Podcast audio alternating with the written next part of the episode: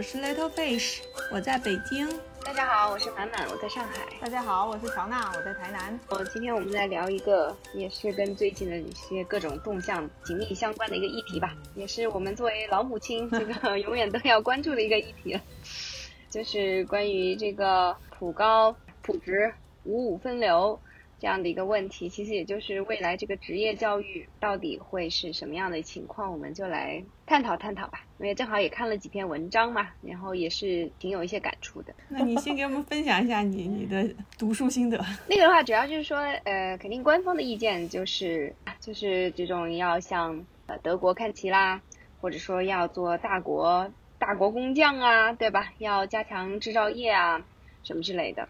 呃，对，然后所以就是一会儿我们也可以聊一聊，就是这样两方典型的观点嘛。就是这一方的观点肯定有很多的专家，呃，也都发表意见了。呃，然后另外一边的话，当然也是会有一些嗯一线的老师也好，还有一线的呃家长啊，也不叫一线的家长，还有这个家长嘛，就是通过自己的。真实的感受和观察，体会到这个普职分流呃真正意味着什么。比如说，我就看了有一篇是一个呃老师写的一一篇呃公号，也是前段时间还挺火的，就很直白。说实在的，就是把我们那些可能觉得政治不太正确的话，就是也是直接这样说出来的。就是他就说说实在的，嗯，这个高考它本来就是想要选出那些其实真正有自律性、对有学习能力的这么一些人。所以他认为，所谓的职业教育，我们分一一波人，然后去就是去专门做一些好像更更加实用一些的东西，然后实操一些或者更加直接跟实实业有关的，然后就可以做大国工匠啦，也可以振兴我们的制造业啊什么什么之类。他觉得这个想法其实是比较理想化的，因为既然我们高考这个选拔，它本身就不是一个真正意味上。说什么选拔创造性人才，或者是怎么的，对吧？但是它有一个很核心的一个点，就是把这种就是行为上面可能就会存在一些问题，或者是呃，当然或者说有些天分确实存在比较大的一些啊差距的这样一些学生，其实是把它筛选掉嘛。所以他他就说的真的比较直白，比较赤裸裸的，就是让人听了觉得很难受。但是我觉得某一方面，他也确实说出了一部分的。呃，事实，比如说，他就有一个反问，他就说，你说你你你让一这些就是说，真的其实非常欠缺自律性、行动力，或者说确实在学术的这种呃思维啊这个方面就有所天天赋的欠缺的人，你说你把他送去一个所谓的一个很科学的职业教育出来，他就能成为了大国工匠了吗？啊，他。就至少这个作者他认为是不可能的。他说相反，你应该是说，比如说你你那些高考选拔出来的那些人，九八五二幺幺的，你把他送去一个比较真正的有呃科学的一些个比较注重他的实操性也好，或者是重视他的创造性的这样的一个教育的机构去的话，其实他们就能成为一个真正的大国工匠。就说白了，他就认为高考选出来的这些人才是真正。真正就是所谓的建设国家需要的人，对他认为就是那种就是在高考的这个指挥棒下面被淘汰的是缺乏自律性、缺乏行动力这些人。他认为这些人说白了，他就是觉得这些人是无可救药的。就他他就很残酷的把这个点，当然就是我觉得不是说每个人都是觉得这么绝对嘛，但是他确实在某种意义上说，我觉得他是。是反映了一定的现实，就所以，比如说你不管你是从哪里通过什么途径呃通过了高考的，比如说那个你哪怕是刷题也好，或者你像那种考试工厂，或者说你就是平时不怎么学，但是靠着你的天分通过的，总之就是它确实能够筛选出这么一批所谓的，就是说白了就是。呃，好用的人吧，对，而且至少他有一定的自制自制力和行动力的这么一批人。我不太同意他这种观点啊，就是呃，通通过不了那个高考的人就是无可救药的人。其实我觉得这个可能是跟他真的是圈子待久了，他看他周围的人可能都是念过大学的人，就觉得没有念过大学的人无可救药。其实你回想一下，就是我们小的时候，其实那个念高中的比率也不是很高的。我记得我那个呃初中的时候，我们四个女生比较好嘛，就是特别好的有四个女生。其实那三个女生都没有念高中，其实她们都是嗯很好的，就是不无论从品格、为人处事各方面都挺好的，可能就是在读书这个事情上没有那么那么强的那个读书上的天赋。有两个去读了中师，一个去读了卫校，然后出来之后，嗯，读卫校的肯定就成了护士，嗯，当然当了几年护士之后，啊，他去考考试成为了一个交警。然后另外一两个是读中师的，一个出来当做了小学老师，另一个出来之后啊也是当老师，然后公务员进了那个呃，最后成了一个啊我们那个地方县上的一个，相当于现在是一个局级的领导吧。我觉得这些都是对我们的社会建设非常有用的人才，而且他们构成了像我们这种县城这一级的。公务员的队伍，但我不知道现在的公务员的对学历的要求是不是一定要到本科这种程度。反正在我们那个年代，他们通过这样的途径，最后也啊也成了一个编编制类的人才吧。所以说我我不觉得他们他说的就是呃你这种高考不上就是缺乏行动力、缺乏自制力。其实他们在他们的岗位上也做得非常出色。你像一个小学老师，当然我们说芬兰的呃对于老师的选拔很要要求很高，都是硕士之类的什么的，但是。嗯，他们这个年代和他们走的这个路线，我觉得是他们都是对于我们这个大国非常有用的人才。我不认为就是说你把这些人都啊没有没有没有考上高中的就筛选到好像像中师呀、卫校这种都是啊一堆不可救药的人在一起混日子，其实也不是。嗯，但现在情况我不太了解了，是不是是不是？反正那个时候我觉得不是的。确实，我也不知道是。是不是这些年就是有一些变化，还是怎么的？确实，你说像我们小的时候，其实我们小的时候，那时候并没有这么强的这个学历歧视嘛，对吧？那个时候很明显，大家不会家长认为每个孩子都要上高中，必须参加高考，都会认认为考上高中本来就是一个很难的事情，没有理所当然说哇五五分五，难道我们家孩子就是那百分之五十上不了高中吗？难道我们家孩子连高考的机会都没有吗？我觉得这种把孩子要参加高考当成理所当然的这个思想才是很奇怪的。也是网上有这样子的，经常有这样子的一个说法嘛，就是说这个普职分流的这个为什么今天引起这么大的反响，就是呃，可能是因为就是有一部分的家长，尤其是中产比较焦虑的家长，他在网上发声的这个声音更大嘛，声浪更大，所以就是 让大家觉得好像这个事情。嗯，就是影响到了非常，就是影响到了社会公平啊，教育教育公平啊什么之类的。嗯，但很有可能，嗯，事实的情况是，另外百分之五十的家长的声音可能你不怎么听得到，有可能是这样子的一些因素，但也有可能是我们这些年确实这个整个的社会也好，就是说，呃，人才市场它发生了变化，因为包括就是这个大学扩招嘛，我感觉你说。我们这一代人，八零后是吧？可能就还比较相对比较平均，是不是？像九零后，我感觉你说就很少有人会满足于自己是一个中专生，或者是甚至大专生，对吧？怎么样都要大专也要去读个专升本，要这样，就感觉今天的这个学历歧视可能更加的严重一些。其实我是觉得说。的确是像一些自制力比较好的人，他可能去做什么事情，他可能都会做的还不错。就比如说我要学一门语言，因为他自制力很好嘛，所以他会花时间去规划，然后花时间去努力，花时间去刷题或者是怎么样的，他会达到一个的基准。可能是每个人都有这样子的自制力，只是说他的自制力是不是在他感兴趣的行业或者是专业方面。就是有一些人他可能。他的兴趣没有在学习刷题这个方面，但是他有自制力是在比如说去做木工啦，就是他可能对打磨这种东西会有兴趣，或者是机械，就是实操类的机械的东西就会有兴趣。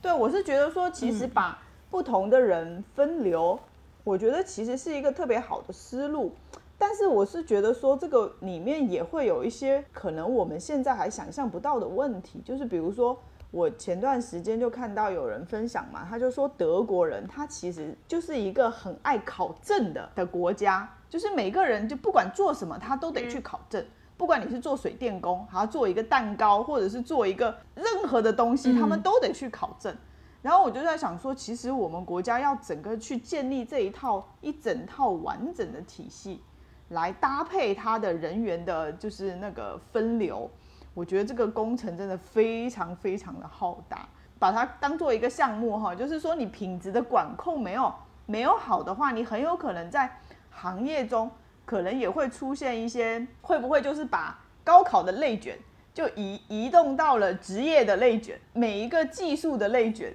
其实也是一直卷嘛，对不对？只是说你从高考里面拖出来了，然后换到了另外一个跑道上去继续卷。大部分职业是缺乏创造性的。真正有创造性的，在所有的职业比比例里面，并不占很高。大部分大部分职业都是没有那么强的创造性的，所以说。它作为一个社会链条的一环，它的职业标准是很重要的。嗯，乔拉说的为什么德国人喜欢考证？我觉得他就是有职业的标准。然后你上岗之前，你要达到你的职业标准。其实包括像我们，我们也是有职业证书的嘛。嗯。那个像我也要考职业证书，满满也要考教师证是吧？我要考那我我我我有一级建造师，我们都是要有一定的职业的呃从业标准的嘛。你像医生，那更加了。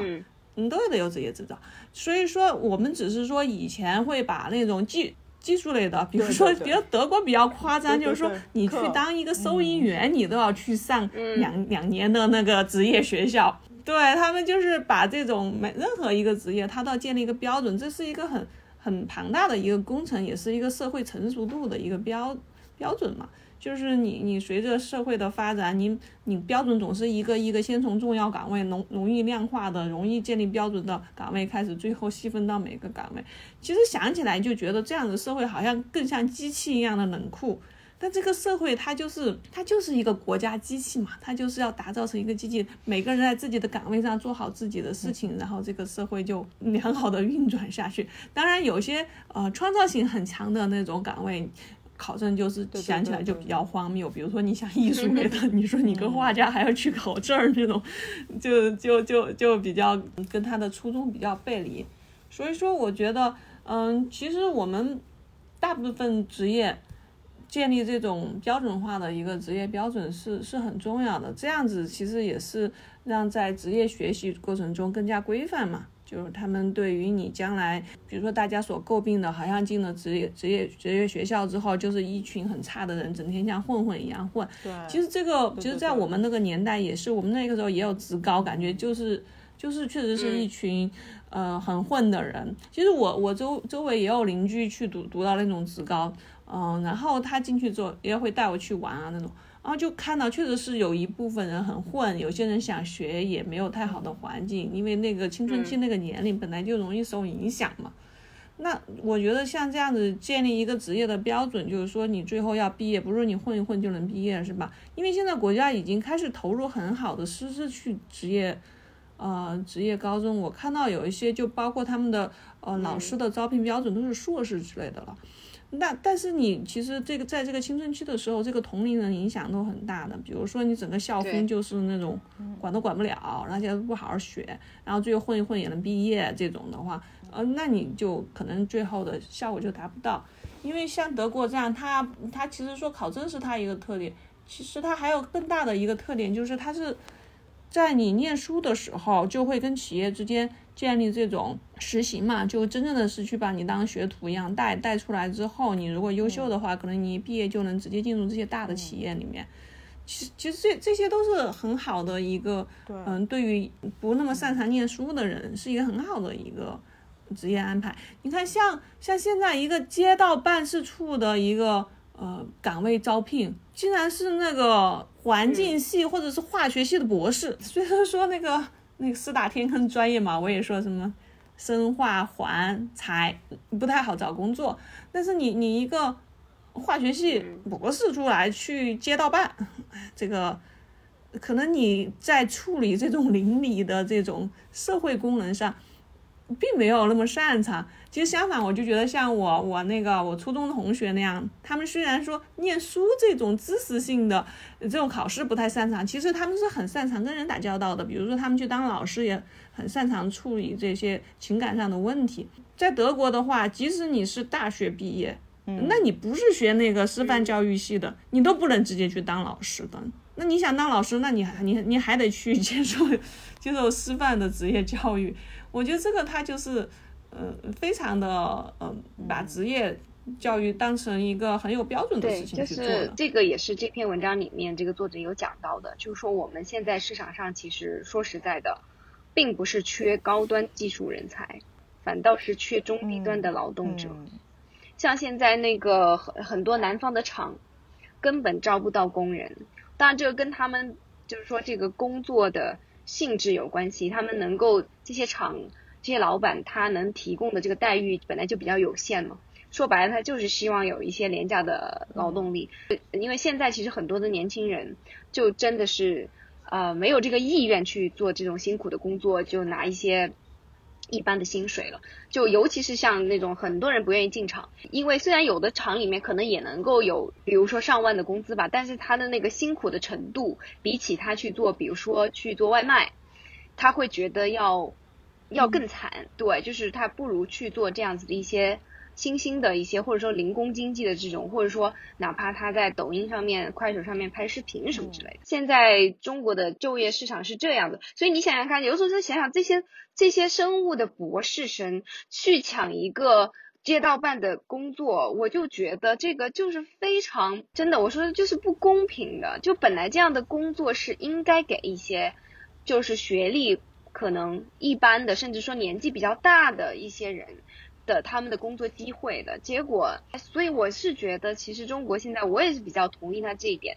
我感觉其实是有这个高端技能人才其实是过剩的。它这里面就有引那个。国家统计局发布的这个二零二零年的农民工监测调查报告嘛，而零八年到一八年，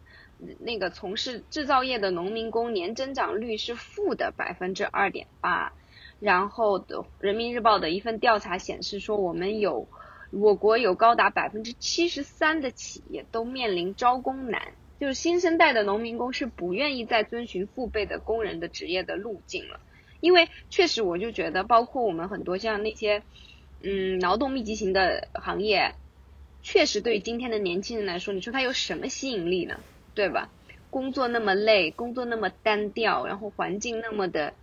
单一，然后就是其实对于这种，所以为什么那么多那些三三和大神呢？对吧？就是反倒觉得这样更加逍遥一些。如果他在那样子的一个非常狭小，然后憋憋屈的一个车间里面一待一。就一整天，然后也只能挣一个勉强的工资，他真的没有必要去做这件事情。所以我们现在其实是面临了这样子的一个一个状态。所以就是这篇文章分析的挺深的，他分析了好几个侧面。就这个就是说，可以说是从我们这个就业的一个情况，我们呃一会儿也可以稍微探讨一下。然后我觉得我想先说一下，就他的这个点，我觉得讲的是其实蛮好的，因为我把这个又。文章又重新翻起来。很多时候，他觉得像中职、中专这些学校，他认为有一部分的作用其实是给那个后进孩子提供一个教育保姆功能。他就说，其实很多的，因为他自己是一线的这个老师，可能就是他真的见到了太多的事情。他他讲了一个有点像是段子一样的，就是说有一个职高的老师在知乎上面写的，他说。他们的校长开会明确说，全体教职员工的主要任务就是保证男的不死，女的不生。他们对他们学校的这样子的一个要求，然后它里面就讲到了有一个点，我有些点我也觉得是，就是很有体会的。包括我前段时间我也正好在去，在一个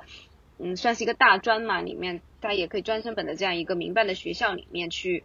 呃，给他们上过那个合作班，我就发现他们会有一些西点的课程什么之类的，对吧？但是你你你想一想，这些课程需要用两三年的时间去学吗？其实根本不是的，这个这些技能它就是一个一一两个月甚至几周的这样子的一个就是强度就可以学会的一种技能。当然后面还包括你自己的不断的呃实践，然后还有包括你可能你运营一个，比如说。呃，这个西点店的一些经验，就是，但是其实就这个技能本身，它只需要花很很短的时间。但为什么这些中职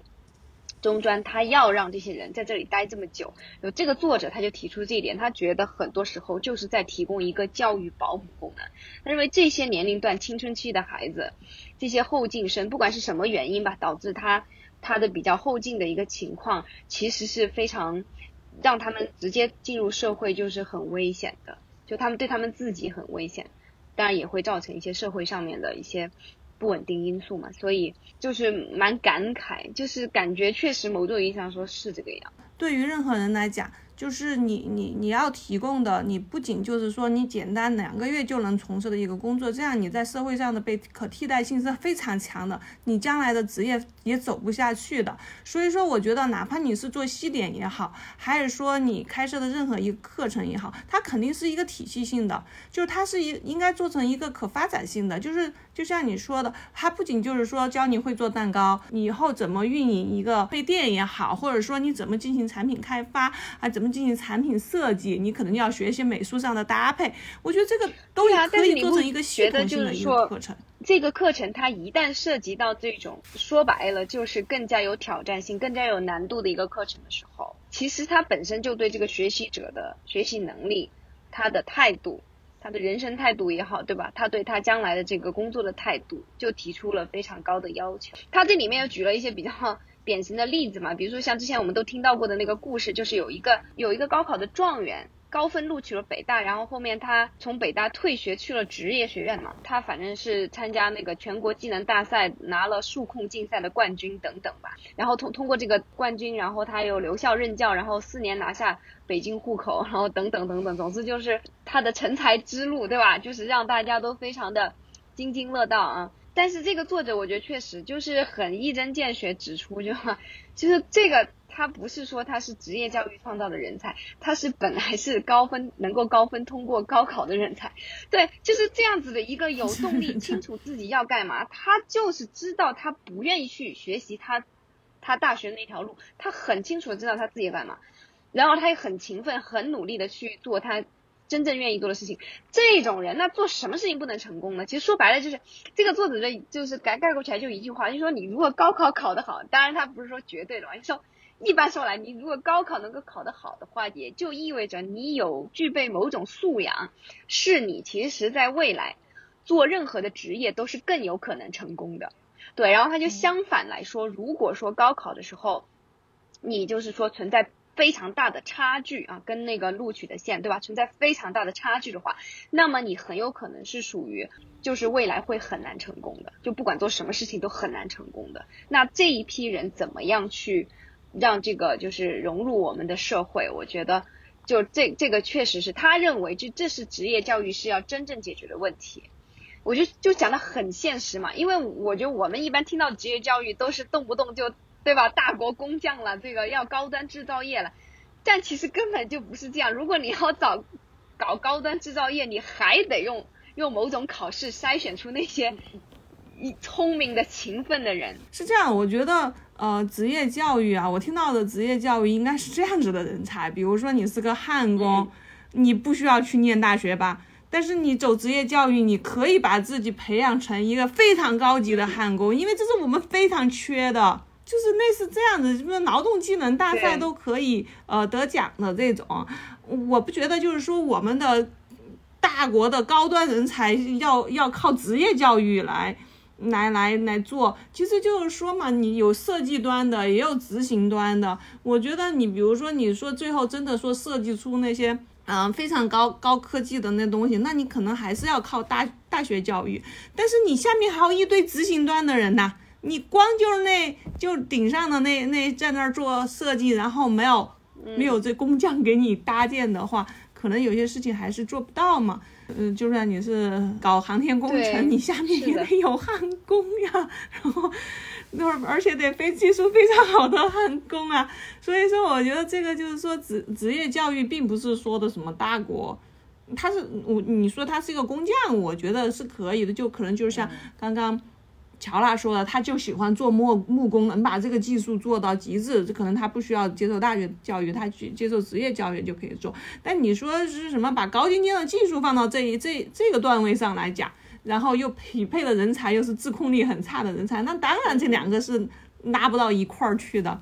因为我们之前也读了很多反文凭的书籍嘛。其实我我们一直说这种好，现在容易造成的我们一个问题就是，呃，现在所谓的社会精英缺乏同理心和同情心。就就是比较容易产生那个精致的利己主义者嘛。其实我觉得，其实很多有同理心和同情心的人，可能他他最终没有走上大学这条路。那这这部分人，其实你说他他最后去做社会工作，我觉得是很适合的，就像街街道办这种工作，他其实很适合的。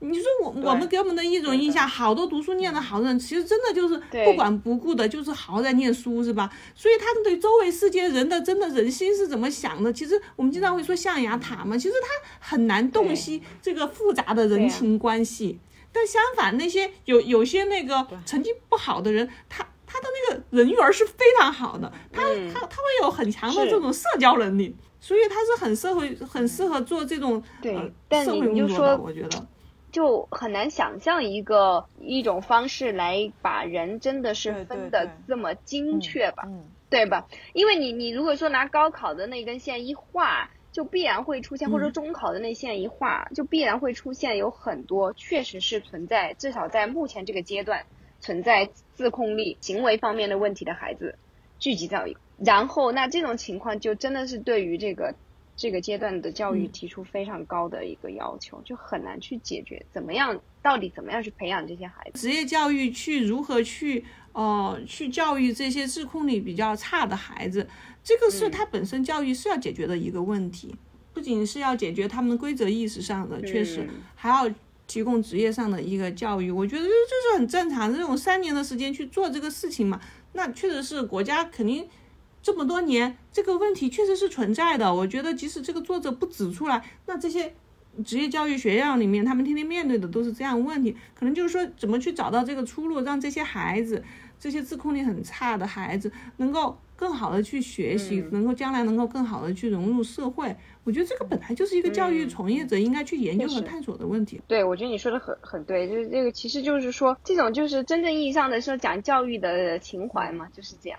对吧？你不能是说你就在那儿说我教不好，是因为这个学生太烂了。你本来教育就是要去尽可能的去把一个人的最好的一面，对吧？让他能尽可能的发展出来嘛。当然，就是说这个作为一线的老师来说，他就会可能就有有非常多切身的体会，就感受到这件事情有多么的困难。对，这就是为什么那些不能大学什么专业都毕业的人，直接就能去当老师。这个真的没有拒绝过教育学，没有拒绝过心理学。真的是作为一个，就是有时候我真的是想一想，就是伟大的教育家，就是我们那些最好的那些比喻，我觉得是完全精准的。其实作为一个最最伟大的教育家来说，比如说像我自己就特别能体会到这种不容易，因为我自己就真的没有这种，就是你想象中你觉得你可以做得到的很多事情，你当面对实际的问题的时候，你就发现你就放弃了。比如说我。当然了，我觉得有一个原因也是因为我只是上一个合作班嘛，对吧？可能又不是说只跟他们朝夕相处，但是就这个真的就让我非常绝望了，因为你本来就是说你落到这样子的一个不是很好的学院，然后呢，正好又有这样的一个机会，其实可以让你就是有一个国外的文凭嘛，对吧？然后至少不管怎么样，其实也是一个呃为自己的未来增加一些选择的这么一个。东西，然后你又报了名，就是花那么多钱，然后来上的这个系统提升的课程，结果就一次次的不来上课，是吧？然后呢，老师要后来他们的那个班主任这些为了要监督呢，就开始就是之前是什么？之前是只呃签一次到，然后他们很多人就签完了到就走，然后后来呢，就我们就要求他们签两次到啊，然后就是来的时候开。上课的时候来签一个到，然后中间就走了，然后下课快下课的时候又来签一个到，就是就是他们的这种自己的感受，就跟他们这种上这种课的时候，就会真的是自己去亲身的体验一遍，就会非常非常的崇，真的真的去尊敬那些就是在这种情况下也不放弃的真正的教育家。我觉得我是我真的就做不到了，我觉得到这个时候我就会觉得。既然你都是这样选择的，那我也只能做到这里。真的，我就觉得我没有办法再为他们再做什么。一方面也是这个课程和整个体制设计的问题。其实我我也会有这样的体会。我记得以前我们公司去请的咨询公司嘛，那都是几百万几百万的，完了之后，嗯，做了一堆事儿之后，然后跟我们培训，那当然公司希望我们越多人去听越好了，对吧？但实际上你说像我们公司这种都是研究生进去的，他招生标准就是研究生起跳的这些人，高度自律的人，这种课 缺勤率都相当高，然后领导都很痛心。就是怎么说呢？就是说，为什么我我在想为什么会出现这种情况啊？就是说，他教教的东西肯定是管理上的东西，也也是挺嗯国际上比较先进的什么的。但是可能大家会觉得啊，我听听可以，就是但是跟我的实际工作中可能没有那么那么相相关，就是我直接拿了就能用，就直接就能解决我现在工作中遇到的那些问题，他并没有。所以说这样子人的心心理，我觉得是相通的。对于一个呃高职职高的孩子，你可能你的课程的开设也好，什么让他体会不了这个事情能够解决他现在生活中迫切要解决的一个问题。相反，比如说你在工作中你遇到一个事情，你有个师傅来带你，哇，你就特别珍惜这个机会，哇，我这儿不懂，我可以问他是吧？他一说，我马上工作就能往往下开展。对于这种学习，其实大家就特别的希望是这这种事儿。因为因为我后来，然后我后来我也去跟人做培训之后，我先调研了他们想学什么，是吧？然后好，我就按照他们学的准备了一堆方法啊，也其实连步骤那些都给他们讲得很清楚了。最后在写反馈的时候，他们还要接着让我讲。我当时的感觉就是说，哦，他们或许需要的就是我到他那儿干活，把他要干的活干一遍给他看，然后。他就按照我的事干的事儿一步一步来，我觉得他们是，他们认为所谓的那个培训应该是这样的，就真的就是手把手的。我们我们提供的培训其实就是说这个就语言类的培训嘛，对吧？其实就是需要你自己，就只能是师傅领进门，学艺靠个人的。我觉得语言的这个东西就真的是就是你的个人的动机是非常重要的嘛。你看，像你说的那种情况嘛，他自己他知道他缺什么，然后他就非常有这样主动的意识要去弥补这个差距。但我是说，遇到的这种学生就是他并不觉得他缺什么，他一切的事情他都是对啊，这就是我的点，就是人这个自律这个事情本来就比较反人类嘛。就就别说职高那种是典型的在自律这上面本来就属于很弱的。其实像我们这些自律性很强的人，如果你现在要学的那个东西，你觉得不是你马上能够解决你问题的东西的话，你可能都没有那么强的自制力，天天在那儿学。教育其实是一个从小到大一个贯穿人整个一生的一个过程，所以我觉得其实关键点是在说怎么让一个人长到青少年的时候，他有办法去发掘到他自己的兴趣所在。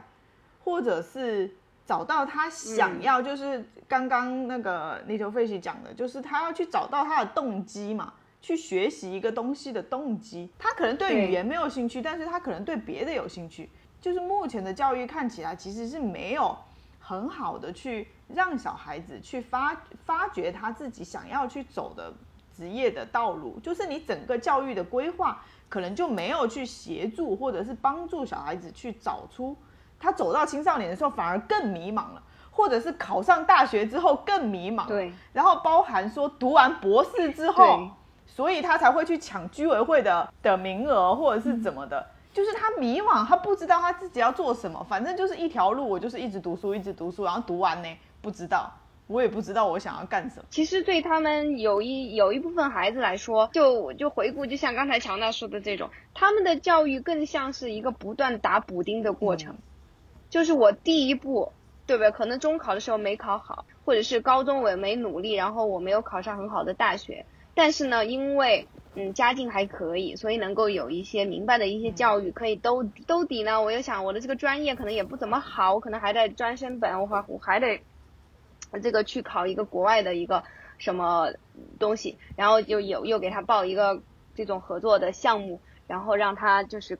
能够有更好一点点，就再打一个补丁这种感觉。但是在整个的这个过程中，很有可能这个孩子他本身就是，就是其实是一直从来没有认真去想过自己要干什么，对吧？就只是在对被动的去去接受这个安排，这个这个补救的这样的一种情况。对，那如果是这样的话，那确实是，就是说他们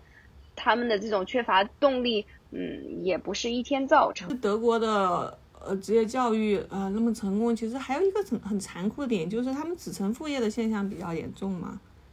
就其实他一个社会分层比我们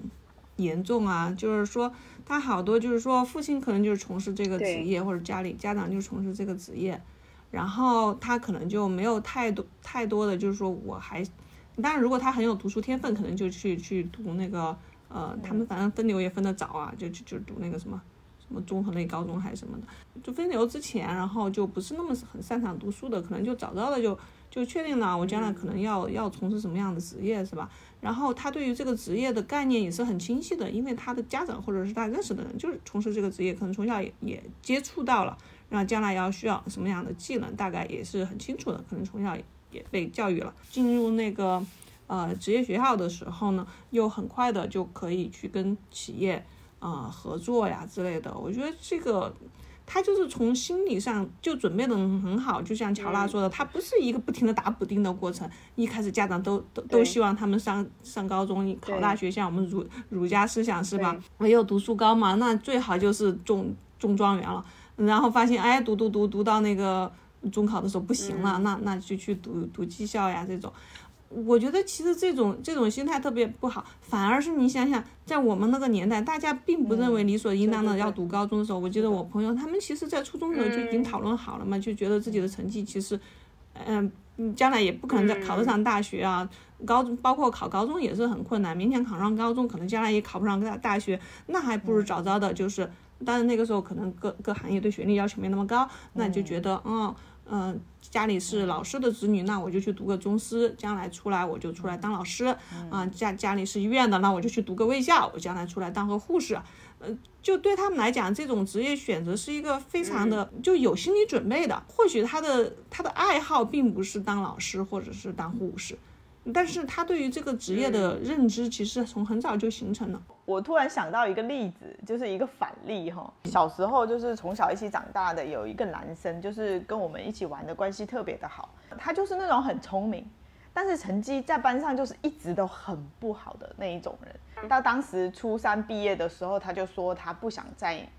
读书了。因为他真的成绩很不好，老师也不喜欢他，他就是很皮的那一种男生。我就一直一直就是初三那一年，我就一直鼓励他说：“你一定要把高中念完，你一定要把高中念完。”其实他也不知道说他高中念完到底要干嘛。但是那个时候就是因为关系很好，所以我就觉得说还是要读书。你你人这么聪明的，你你就是如果现在就跑去社会上混的话，你真的不知道以后要去干嘛。还又是，我就觉得很怕他走歪的那一种心理。所以我就一直鼓励他，就是说，尤其又很聪明。对，然后我就我就一直鼓励他说，你一定要把高中读完。他后来就把高中读完，在我们那里把高中读完，县城里面那个高中也不好，反正就是把它读完了。然后好死不死，他考上了西南财大，对，他还考上了一个很好的大学。然后现在已经当上就是某一个银行的，就是我们家那边分行的行长了。就这样，每次见到我，或者是跟他的。老婆或者是跟别人介绍的时候，都会说哦，如果不是因为我的话，他可能他现在就是可能就是在开大卡车啊，就是运货啊那一种。其实我觉得人生的际遇其实也真的很难讲，你不知道说你到底选择哪一条路是真的是对你自己最好的，或者是你到底能够走到哪里，真的不知道。想想嘛，就是人生的那种各种选择，对吧？你说是这样子强行。哎，小北就说基础一个中上，然后有有可能有心理疾病的一个孩子，还是你你不激，然后得到一个中下水平的一个快乐的孩子。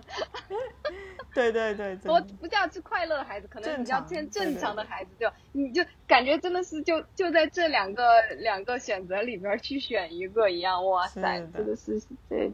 今天的家长。太难，人永远是在这样子的两极里边去，就是两个选择里面无所适从嘛。一句话就是，如果你想要什么，你就要去争取；另外一句话就是，呃，顺其自然，对吧？该是你的就是你的，就是人人永远都在这两两个选择里边在那儿纠结，是吧？就是，就有的时候你你会觉得好像啊，似乎这样也挺好的嘛，顺其自然嘛，对吧？但是总会有人在他在这个。没有看到最后的一个结局的时候，他总会去想，也许会有别的可能，是吧？也许会有更好的什么什么。就是谋事在人，成事在天嘛。但是这个谋的时候，你谋谋谋到多什么程度，你把自己逼到什么程度，是吧？如果他不是那么容易获得的话，你要把自己逼到什么程度？这个真的就是你终究终其一生要去修行的一个智慧。这个真的不是说你读了多少书你就能更看得明白。有些时候，可能有些受教育程度并不是特别高的人，对于生活的真谛领悟的更多一些，这都是有可能的。其实，活得明白的人不一定是说你。你觉得学那个文凭有多高的人，很多文凭很高的人看不透。